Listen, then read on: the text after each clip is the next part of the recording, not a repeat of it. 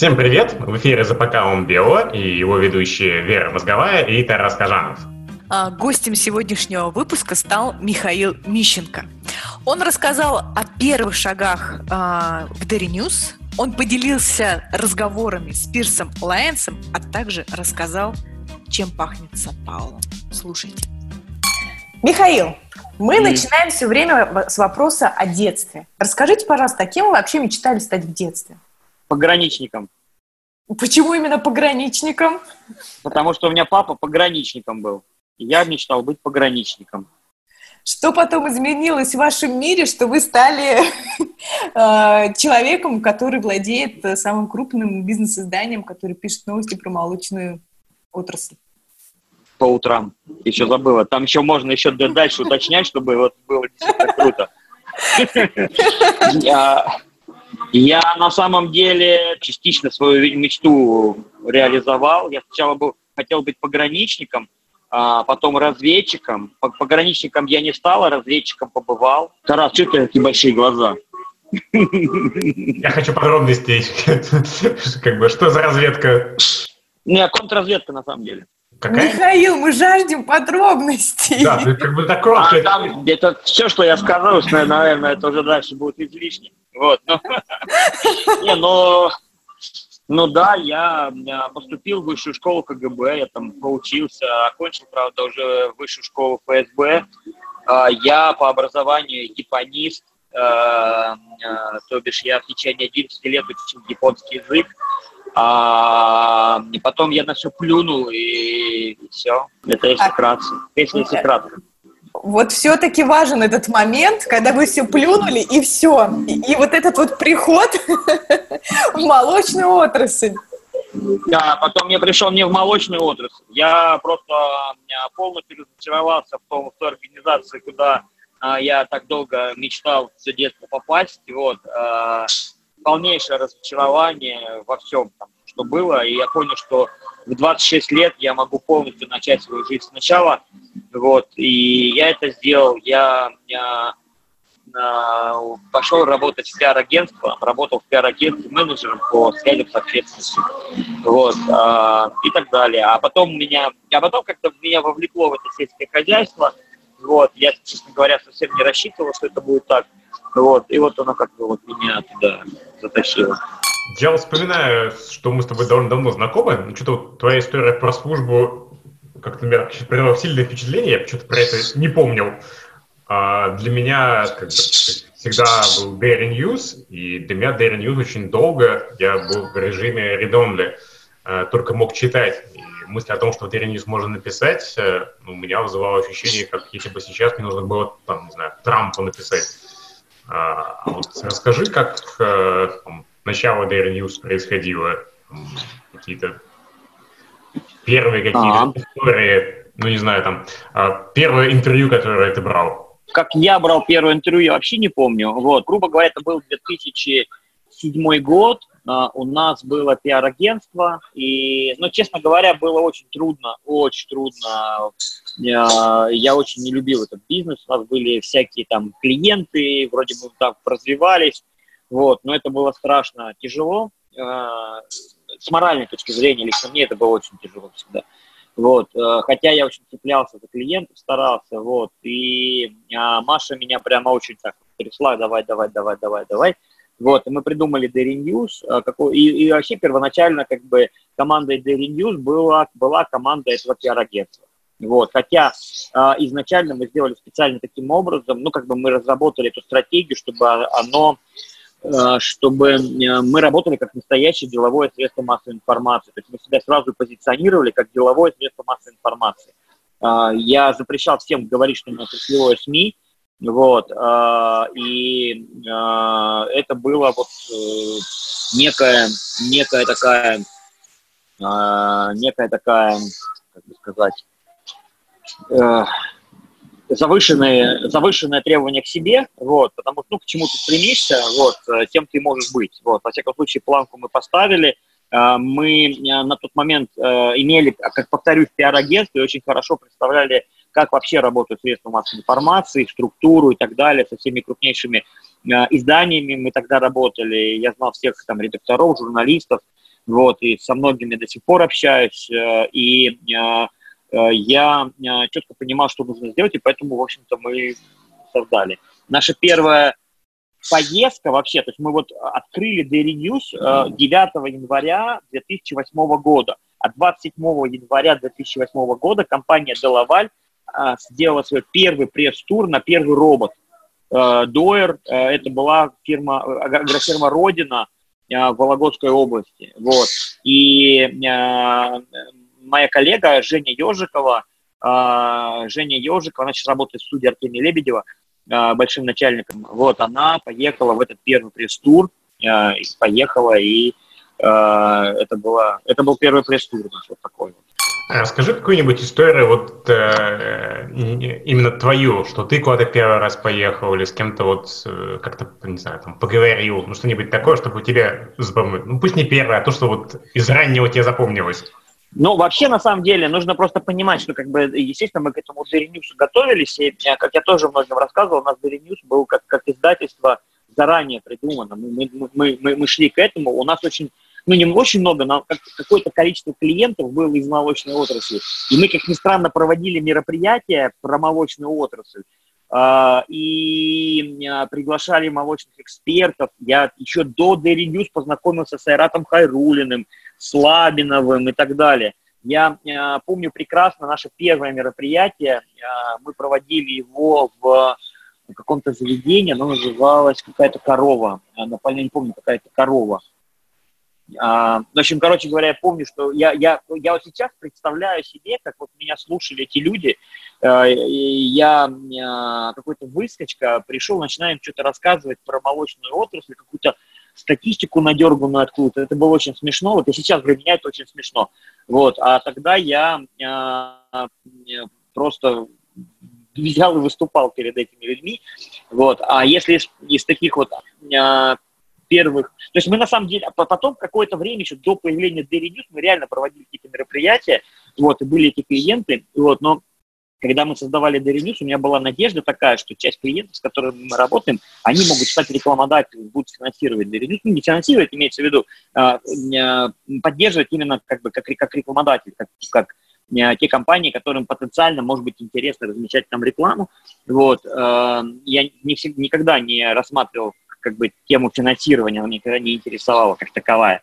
Вот, а, значит, и а, было очень забавно, была одна компания, не буду называть э, эту компанию, а, они были нашими клиентами, мы с ними начали общаться, я говорю, вот у нас будет такое-то вот издательство. И директор по маркетингу, он сидел просто в голос, смеялся мне в глаза, говорит, ты что, дебил, что ли? Вот у тебя, у тебя я, ты, ты вот у тебя есть агентство, ты работаешь, кому ты сейчас, вот ты создашь сейчас какое-то отраслевое издательство про молоко, ты пойми, кому вообще оно нужно, ну, ты, ты как ты будешь жить, как ты, как ты будешь на этом зарабатывать деньги, ну, ты что, дурак, ну, ну в конце концов, вот, э, мы с ним общаемся сейчас до сих пор, все, ну, как бы ржем на эту тему, э, вот, ну, вот как бы была такая история, э, и потом тоже из таких вот, э, из, из такой же примерно оценки, э, я помню, что мы я, я, я, я сам бегал по, опять же, компаниям, которые были нашими потенциальными рекламодателями, с которых я знал руководителей, вот, предлагал им, давайте вы там будете размещать рекламу, вот, они э, очень смеялись, и компания Делаваль даже предложила заплатить им деньги, чтобы э, они разместили баннер на нашем сайте. Вот, в общем, было смешно. Но это было давно, это были совсем другие люди, сейчас они, по-моему, даже уже и не работают никто в Делаваль. Примерно так. Окей. А, ну ладно, я, честно говоря, просто впечатлением твоего рассказа, поэтому как-то э, э, сбился. А, расскажи про детство. Как это вот э, папа-пограничник, э, пограничник воспринимается что-то такое очень романтичное? Как это происходило? Мой папа говорил мне всегда, что э, я, говорит, хотел, мечтал романтик, я хлебнул ее сполна, вот, и теперь никому не советую э, этой же романтики пережить, вот, а, и э, когда там нужно было по 30 километров в день проходить там с этими по, по, по этой по линии границы там, и так далее. А так все очень просто, как бы это переезды постоянные, то есть до 6 лет мы постоянно перемещались там, по нашей родине, ну, в основном это было за Кавказе, вот, э, Грузия, Грузия, э, Азербайджан, вот, и так далее. Ну, это такие воспоминания детства прям Вот, что-то отрывочное помню. А потом мы переехали в Казахстан, и я с, с первого, конца первого класса я жил в Казахстане, хотя я родился в Казахстане, у меня там бабушки, дедушки всегда жили, и то есть как бы у меня друзья, с которыми я дружу с двух лет. То есть вот там есть друг, с которым я дружу 43 года. Их два, на самом деле. Их обоих зовут Андрей. И Вера одного из них э, Просто я поспрашивал, но я так понимаю, э, об этом особенно, э, как это, нечего, не, нечего рассказывать. ну, в смысле, как бы... Да, особо ничего не расскажешь, вот так. Да, да. формулировка так, особо ничего не... А то, как государственные изменения привлекут, хрен их знает вообще, чего от них ожидать. Да. Я был в Штатах, и там довольно часто встречался э, ну, каких-то сборищах с людьми, которые говорят, я работаю на государство, и это все, что могу вам рассказать. Вот, э, ну да. Здесь, здесь что-то подобное. Как бы ты сейчас себя описал в паре слов? Ну, например, там, я Тарас, я занимаюсь козами. Я ну, Мищенко Михаил. Я создаю жизнь вокруг себя, стараюсь создавать жизнь вокруг себя лучше. Хорошо там, где я есть. Звучит круто, очень круто. Я, во всяком случае, стараюсь это делать. Uh, Михаил, у меня такой вопрос. Uh, вот вы сказали, что вот было сложно в самом-самом начале, но наверняка была точка, вот, вот какая-то определенная точка, когда вы поняли, что вот Dairy News имеет огромнейшее влияние на отрасль. Вот какая это была точка и как давно это было, какой это был момент, может быть, подробнее пишите? Не, ну то, что это круто, я знал сам самого начала, вот, а то, что а, когда, наверное, я честно, вот, откровенно скажу, не смогу вот так вот на скидку вспомнить какую-то такую точку. Когда а, меня а, пригласили, а, это был, по-моему, десятый год, что ли, или одиннадцатый, а, на встречу с помощником вице-премьера Виктора Зубкова, вот. Что-то пригласили, начали что-то спрашивать, я им что-то начал отвечать, почему-то спрашивали мое мнение – Хотя я, откровенно говоря, а, был уверен а, и сейчас уверен, что на тот момент я ничего дельного особо сказать не мог. Вот. Я сейчас навряд ли там что-то могу дельное сказать. Люди, как бы, ну, у меня есть какая-то своя точка зрения, но э, не факт, что она правильная. Э, даже несмотря на то, что я могу отстаивать. Ну, просто для меня это было немножко странно. Вот, ну, пригласили в эти кабинеты, мягкие стулья, все очень круто. А потом, на самом деле, наверное, уже более позднее э, время, когда получается так, что ты что-то говоришь или что-то делаешь, и как-то не, не, задумываешься о том, что это может быть как-то воспринято, и там через какое-то время ты видишь, что э, там э, кто-то принимает какое-то решение, там, э, ну вот совершенно очевидно сделано, исходя из там, твоих выводов, например. Да? И вот, наверное, это не то, что круто, а просто как-то приятно понимать, что э, не, не зря мы делаем. А на самом а самое, самое на самом деле э, важное, это когда мы э, в меру своих возможностей нам удается кому-то помочь. У нас было не, неоднократно такие случаи, когда какие-то мелкие или средние, или там крупные производители э, сталкивались с какими-то проблемами, и благодаря публикациям э, они проблемы эти решали. Вот. И для нас это, конечно, очень... Лично для меня это всегда было очень важно э, ощутить, что э, одна или несколько публикаций или э, какая-то реплика или какое-то мнение мое или моих коллег позволяло это сделать.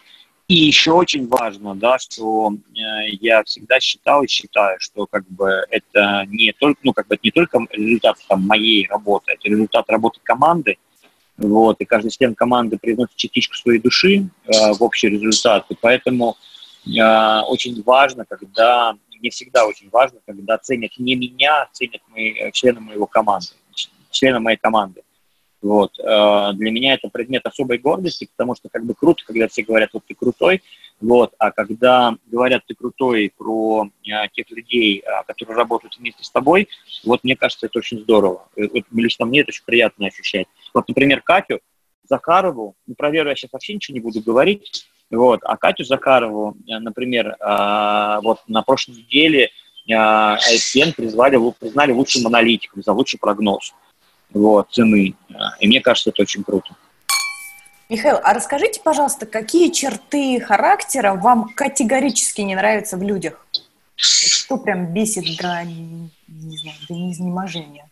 Ну, я очень люблю, когда там понтят излишне, вот, а так, в принципе, наверное, как бы Ну, честно, если честно, да, мне все равно. Вот, откровенно говоря. Вот я как-то стараюсь, э, пытаюсь, опять же, по мере своих возможностей э, найти какие-то более положительные, ну, положительные черты, а не обращать внимание на отрицательные. Отрицательных у нас у всех полно, и наверняка во мне есть какие-то черты, которые бесят окружающих. А, а если вот тот же самый вопрос задать тебе 10 лет назад? Наверное, лет 15-20 назад это было даже более актуально. Мне кажется, я был вообще только, ну, как бы менее терпимым и менее как-то... Ну, тоже, если вот честно, откровенно говоря, ну, я не очень люблю зазнаек там каких-то вот таких вот. Э, хотя иногда сам в итоге таким бываю, но, к сожалению, вот всем вот, вот это я не, не очень люблю, когда люди на либо обоснованно, либо необоснованно кичат своими достижениями. Мне кажется, чем проще тем лучше. Вот. Тем как бы... Но это, опять же, я сейчас понимаю, что это, в принципе, проблема уже того человека, который это делает, поэтому я отношусь к этому спокойно. Если человек про кого-то может сказать, что вот он крутой, что вот я вот хотел бы быть таким же, как он, э, или там как-то ориентироваться, может быть, в какой-то, ну, там, не помню, какие-то черта? Их полно. Таких людей полно. Вот, например, э, э, вот, например, ты, Тарас, крутой. Вот, э, ведь это же классно, ты, э, ну, вот так вот откровенно, да, ты молодой пацан, как бы молодой, но активный, э, позитивный, ты перенял э, бизнес, развиваешь его, но мне кажется, и мало того, при этом, вот то, что, то, что мне очень импонирует, например, да, у тебя нету как раз вот то, чего я не люблю, то, о чем я говорю заранее. Вот, э, вот прям по-настоящему крутой, Вера тоже знает, это э, я просто восхищен был первой встречи с этим человеком, это Пирс Лайнс. Вот, э, он умер, он два года назад уже, это, это основатель компании Alltech. Вот, и у меня первый раз интервью с Пирсом Лайнсом полетела в Ирландию делать Женя Ежикова. Вот, я отправил, она, она съездила, она слетала в Ирландию, поговорила с Пирсом Лайнсом и приехала такими с круглыми глазами, и она рассказывала, рассказывала, рассказывала, рассказывала. Я это все как-то не воспринимал очень серьезно, но когда я увидел его лично, вот, и человек, который там, я сейчас не помню, но он был, ему было за 80, по-моему, но с какой-то колоссальной энергетикой, такая энергетика была, такие идеи, он э, завел своей энергетикой зал на 500 человек в течение 10-минутного выступления, мне кажется, это было круто. Я просто я просто э, счастлив, что я, а, что я вообще познакомился с этим человеком, имел возможность ну, там, пожать ему руку. А, он, и опять же, он ну, настолько прост, то есть человек, достигший таких, э, таких результатов э, и, и, там, и в бизнесе, и, и во многих таких аспектах жизни, он такой простой в общении. Меня поразило, вот просто поразило, вы все знаете, наверное, Марка Колотовкина, да, мы с Марком, это было мероприятие во Франции, мы стояли, а, общались, а, было где-то, там, не знаю, 500 человек гостей, вот, и вошел Перслайнс, он там с людьми общался, подошел к нашей компании, вот, а, подошел там, как бы, к нам, поздоровался, говорит, Марк, привет, как твои дела? У Марка такие большие глаза, там что-то ответил и так далее, вот, Пирс ушел, и Марк говорит, ты понимаешь, Мишка, я с ним виделся всего один раз в жизни. То есть, как бы он, по идее, я обычный, обычный там специалист обычной компании, он не должен был меня запомнить. Вот. Но это действительно впечатляет, когда человек э, настолько... Э, ну, ну, там очень много о чем можно говорить. На самом деле, реально, таких людей очень много, которыми можно, э, э, которыми можно, можно ставить себе в пример. Но вот Пирсон Лайнсон, я бы сказал, что меня он очень сильно зацепил, именно возможность общения с ним э, лично. Э, я, очень, я вообще очень много потом пересмотрел в своей вот, в бизнесе своем, благодаря ему, хотя мне лично он ничего не говорил, в принципе, на эту тему. Достаточно было просто послушать выступление на конференции. Слушай, расскажи какую-нибудь еще историю про него. Ну вот, э, как бы, что такое простой? Через какие вот истории это понятно? Ну, вот про Марка, наверное, это одна из самых таких показательных историй, да, а, он, ну, там, я сейчас точно не помню, какие-то э, вещи, например, когда он выступал с докладом, он э, говорил, вот я там, ну, мы каждый может поставить себе какие-то там планы, цели и так далее. Например, к примеру, я, говорит, каждое утро в 5 утра просыпаюсь и бегаю, вот. Э, я хочу пригласить любого из вас, да, кто хочет, поднимите руку, побежим вместе. Вот. Ну, к сожалению, никто не поднял руку, не побежал вместе. Вот. Э, ну, вот, вот э, я уверен, что фишка в том, что он побежал бы. Э, значит, мы тогда сделали свою первую карту дефицита молока. Первая карта дефицита молока в, в России. Вот. И Марк, значит, поспособствовал, чтобы я этому Пирсу Лайнсу эту карту смог вручить. Он внимательно ее изучил, сказал, блин, это крутой продукт, мы с ней сфотались с этой картой. Ну, честно говоря, я не представляю, как бы, э, зачем ему вообще нужно было это делать, но, э, может быть, он просто такой человек публичный, там, и это позва- как бы, ну, требует его пиарщики, но я в этом сомневаюсь, я думаю, что он просто по жизни такой. Вот ему показали, он внимательно изучил, посмотрел, и э, потому что я представляю прекрасно, я очень часто сталкиваюсь с обратной ситуацией, когда люди ставят стену, особенно это касательно в нашей стране, это очень часто бывает. И крайне часто бывает, если это касается наших чиновников. Ну, то есть там вообще как бы, часто человек вообще ничего себе не представляет, но понтов, как бы, вот эта стена, неприступность, вот это вот как бы крутость, и вот это, это так часто бывает, и вот с этим вечно э, начинаешь вот, э, ну, с этим вечно сталкиваешься, вот, и очень удивительно, когда между у людей происходят какие-то метаморфозы, то есть вот он как бы не знает, кто ты, да, и вот это начинается понтование, а потом через какое-то время а, оказывается, что, в общем-то, человек нормальный, такой, ну, простой, можно с ним говорить, но все равно вот эта вот э, грань между вот ты не знаешь человека, как ты к нему относишься, ты знаешь человека, как ты к нему относишься. Мне кажется, это очень, очень важно. Э, и я замечаю за собой, что у меня бывают такие вещи, к сожалению, да, потому что, ну, как бы Э, ну, все-таки я вынужден был быть в какой-то степени публичным, вот, и поэтому э, очень часто э, я могу там не запомнить человека в лицо, там, например, да, или бывали случаи, вот мне прям стыдно за них, что там я там могу отмахнуться там где-то, да, потом жалею, на самом деле, понимаю, что я не должен был так делать, и, э, э, и у меня были прям уроки такие, вот, что вот если человек что-то предлагает или, или, или идет тебе навстречу, обязательно дойти к нему навстречу выслушать все предложения и, и принимать их. Михаил, вы на самом деле подошли к моему вопросу. А, у нас предыдущий человек, это была Лена Симоненко, вот, а, мы ей задавали вопрос касательно семейности, но она подняла такую тему, тему провала, да, о том, что вот бывают э, такие моменты в карьере, что ну, откровенный провал. А вы можете вспомнить какой-то, может быть, у себя вот в рабочей сфере какой-то вот прям, понимаете, блин, вот это был провал? Ну, провалов на самом деле полно всегда, естественно. Мне кажется, без провалов, э, без провалов, э, ну, совершенно не может быть ни, никакой бизнес, вообще никакая жизнедеятельность. Вот. Я не буду говорить про те провалы, которые обернулись успехом, что тоже часто так бывает. То есть, как бы, ты что-то делаешь, и потом, блин, понимаешь, что если бы я этого не сделал, наверное, было бы значительно лучше, вот. А вот так прямо, что, ну, и таких вот вещей очень много, когда начинается, и ты начинаешь переоценивать, переосмысливать, и как-то выруливать, выруливать эту ситуацию, перестраивать это в, э, в другую сторону. Ну, и, и тоже вот я, честно, наверное, я просто по натуре такой человек, я не могу э, все оценивать там провал. Вот откровенно говоря, э, даже если где-то, может быть, и бывает провал, я никогда не, не говорю, это провал. Вот, ну, как-то э, э, это не часть моего э, моей натуры. Наверное, все-таки я, ну, как-то стараюсь более позитивно всегда смотреть. Это не провал, а неудача. Вот. А неудача – это то, что можно там Вообще, мне кажется, все, все не важно, важно только жизнь и здоровье. И истинное чувство. Все остальное не важно. Расскажите о каком-нибудь таком конкретном провале, который потом обернулся в очень какой-то позитивный момент. Я думаю, что я расскажу тебе об этом лет через 15. Почему через 15? Ну, придет время тогда. Может, пораньше, не знаю.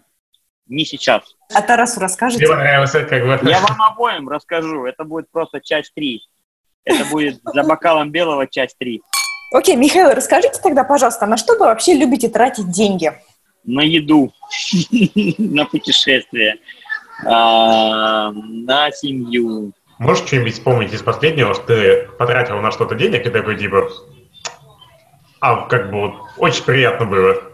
Ну, я, я действительно люблю очень э, путешествовать, и э, это, наверное, скажем так, тоже мечта детства, вот, и она в очень необычной форме у меня реализовалась, вот, э, то есть, когда ты думаешь, э, ну, там, честно говоря, когда, когда мы создавали Daily News, у меня э, не было вообще мысли, идеи о том, что я благодаря этому буду как-то путешествовать. Ну и любое путешествие, в принципе, я люблю, э, просто люблю куда-то поехать.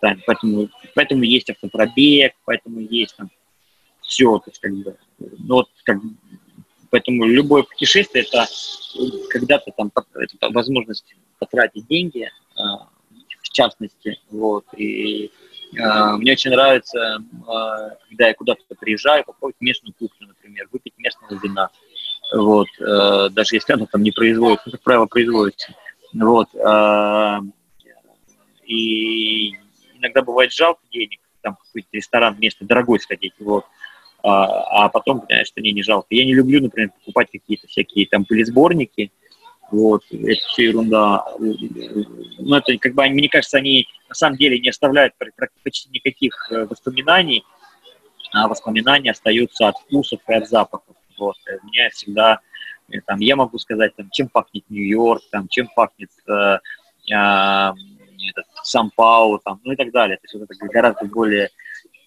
точное воспоминание, чем э, какая-нибудь фигушка, которая стоит на подоконнике. Михаил, чем пахнет Нью-Йорк? Я не могу не спросить.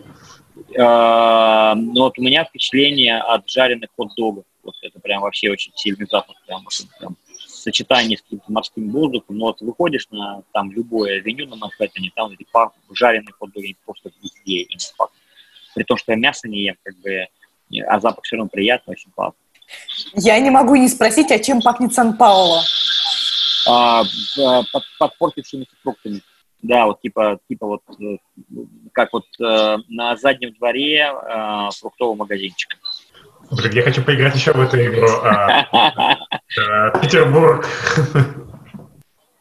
Но мне кажется, там больше водой пахнет затклой, как, как в Венеции, не зря же в Северной Венеции. Ну, то есть у тебя прям вот э, при слое... Там, Но не могу так, нет. Такой запах. Нет. Нет, конечно, не так. Это не то, чтобы я там какой-то парфюмер. Нет, просто, просто это как бы Э, ну, как часть, как часть восприятия, и поэтому я, я это говорю просто к тому, что я э, там, люблю, например, поесть, у меня воспоминания о том, что где-то пообедал или поужинал э, гораздо больше, чем если я что-то себе купил. Мне неинтересно, в принципе, ничего себе покупать. Михаил, расскажите, пожалуйста, какие у вас вообще планы на будущее?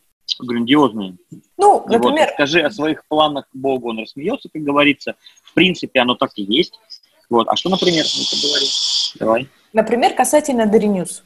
Касательно News, э, ну, ты это прекрасно знаешь, Вер. Э, время-то идет, вот, и здесь ничего, э, в принципе, не меняется. Э, э, в будущем будет э, крупнейшим изданием в молочной отрасли, но э, я бы даже сейчас немножко трансформировал эти планы. Вот, э, на самом деле очень важно понимать, что Центр изучения молочного рынка, как часть Dairy он на сегодняшний момент выходит на передний план, вот, становится высокотехнологичной компанией и станет высокотехнологичной компанией, еще более высокотехнологичной компанией в будущем. Мы достаточно много усилий для этого предприлагаем, чтобы это так и было. Вот, и это будет, ну, я бы сказал, самое авторитетное – Э, аналитическое э, агентство, э, которое будет фактически формировать статистику, аналитику вообще глобального молочного рынка. Вот, это будет международное агентство. Значит, очень много данных, которые будут в свободном доступе, как и сейчас, они будут собираться и обрабатываться автоматическим форматом, как некий колодец в которые компании будут э, э, ну, э, давать как бы свои ресурсы, свои воды, а из него смогут черпать практически все.